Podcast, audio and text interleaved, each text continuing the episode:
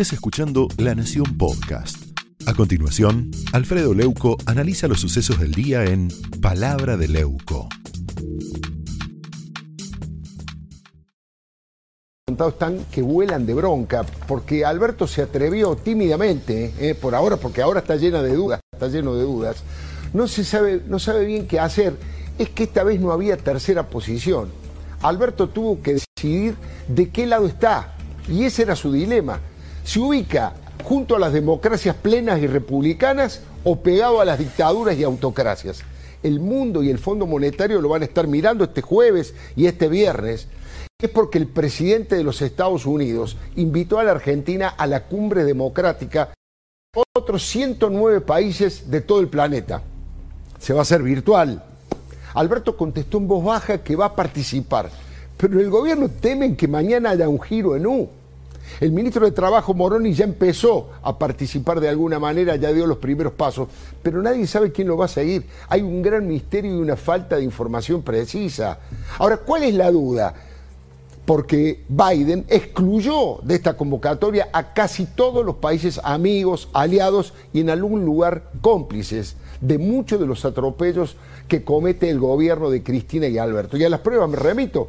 Los Estados Unidos dejaron afuera de este acuerdo, de este encuentro, a China, a Rusia, a Venezuela, a Cuba, a Nicaragua e Irán, entre otros países que violan los derechos humanos y las libertades individuales. Ahora, ese oficialismo peronista, capturado por el cristianismo chavista, ya demostró en varias ocasiones que no condena ni las censuras, ni las torturas o los asesinatos que estos gobiernos cometen contra los disidentes.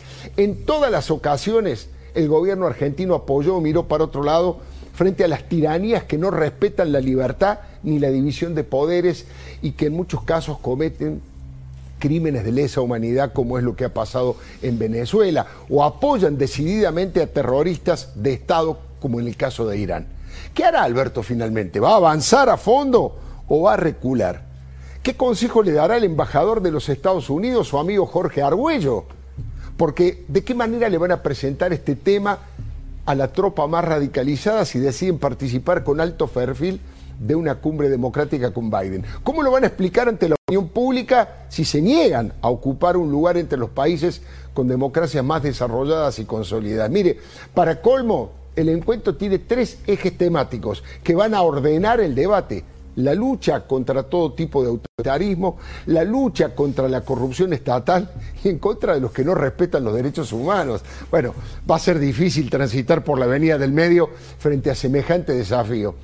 Todos sabemos a esta altura de la humanidad que las enfermedades de la democracia se curan con más democracia y que se trata del menos malo de todos los sistemas. La democracia es imperfecta por definición. Milton Friedman dijo que una sociedad que anteponga la igualdad a la justicia, a la libertad, acabará sin una ni la otra. Es un uso de la fuerza y ese uso de la fuerza para lograr la igualdad va a destruir la libertad y la fuerza va a acabar en manos de personas que la van a emplear en pro de sus propios intereses. Y esa definición es una radiografía perfecta del ADN de estos países antidemocráticos, insisto, de los amigos y cómplices del kirchnerismo con los que mantiene relaciones carnales. Ellos dicen en voz baja que el gobierno de Alberto tiene miedo de irritar a China y los negocios poco transparentes que están por realizar en nuestro territorio. De hecho, Biden invitó a Taiwán para que no haya duda respecto de su intención política. Y además Alberto se siente parte fundamental del Grupo Puebla, donde conviven Dilma Rousseff, el prófugo de la justicia Rafael Correa, Evo Morales, Fernando Lugo y Lula, que va a hablar este viernes Lula en el acto de Plaza de Mayo al lado de Cristina.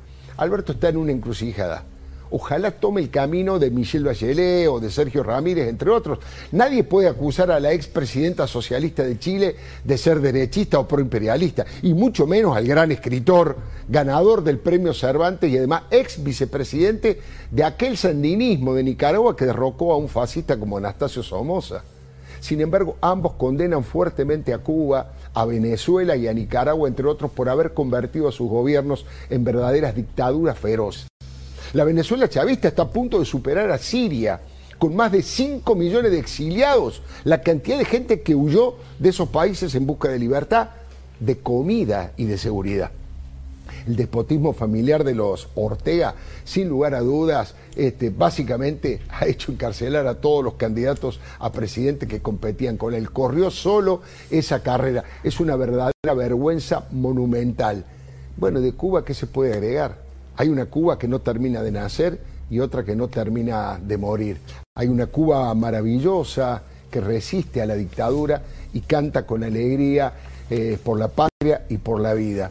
Alberto debe elegir entre dos modelos, la libertad o la tiranía. Y si no sabe cuál es la diferencia, puede leer a Thomas Jefferson, ¿eh? el padre fundador de los Estados Unidos.